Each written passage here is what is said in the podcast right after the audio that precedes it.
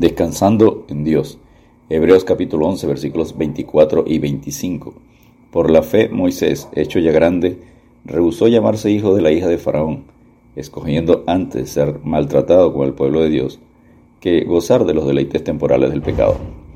Moisés es un excelente ejemplo de un hombre comprometido con la verdad, comprometido con Dios. ¿Qué te gustaría que dijeran de ti cuando mueras, cuando partas de este mundo? Este hermano hermana fue un hombre o mujer servidora de Dios, cumplía con lo que se comprometía, llegaba temprano, obedecía la palabra de Dios.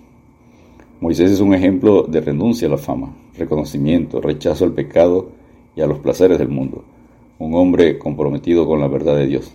Enseña el Salmo 119, verso 127, por eso he amado tus mandamientos más que el oro y más que oro muy puro. Punto número uno, comprometidos con Dios. Hebreos 11:23.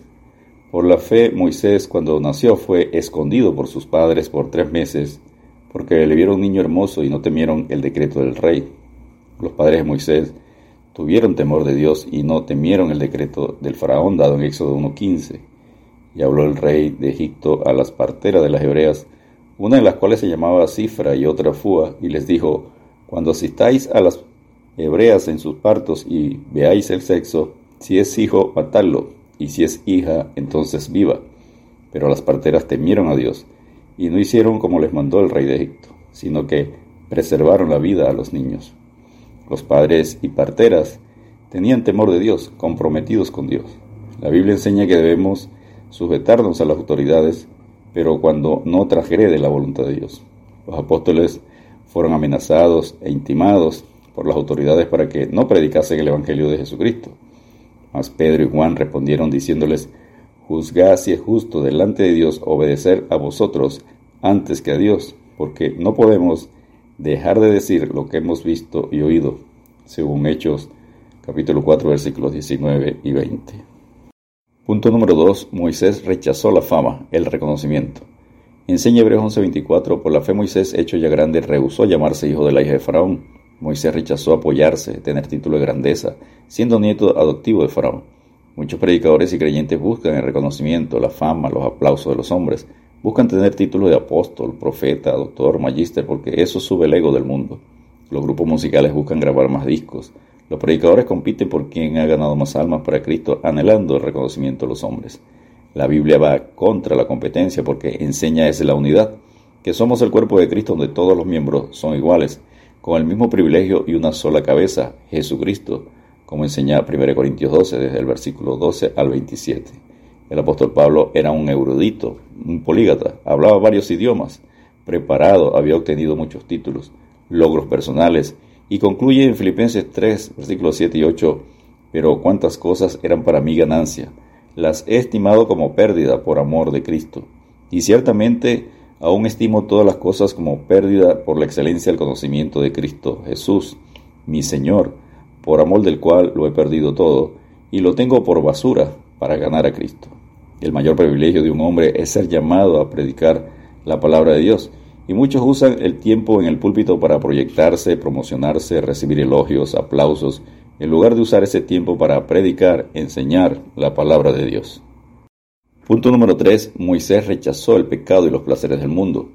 Moisés es un excelente ejemplo de rechazar las cosas del mundo. Enseña en Hebreos 11:25, escogiendo antes ser maltratado con el pueblo de Dios que gozar de los deleites temporales del pecado.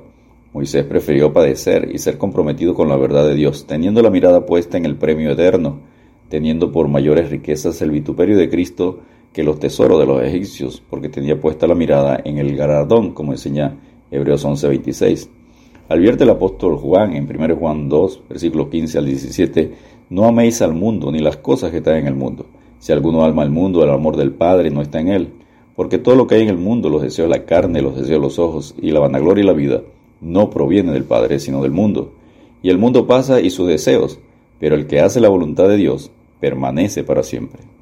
Muchos compiten y asumen que las cosas materiales, logros, tener iglesias con más miembros, templos más grandes, son bendición de Dios, tratando de obtener lo que el mundo aplaude. No enseñan, no predican la palabra de Dios, sino que usan el método de Maquiavelo. El fin justifica los medios. utilizando el púlpito para hacer shows, dramas y actividades no aprobadas por Dios, en lugar de predicar, enseñar la palabra de Dios. Punto número 4. Moisés, un hombre comprometido con Dios.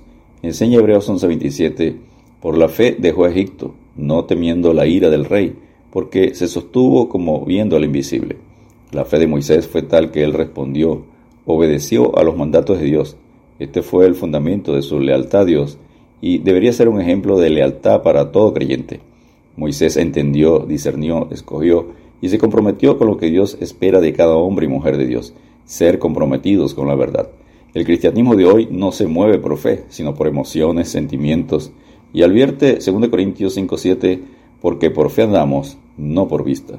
La fe nos ayuda a mirar más allá del sistema de valores del mundo para ver los valores eternos del reino de Dios. Descansemos en Dios con fe, a quien amáis sin haberle visto, en quien creyendo, aunque ahora no lo veáis, os alegráis con gozo inefable y glorioso, según 1 Pedro 1.8. Dios te bendiga y te guarde.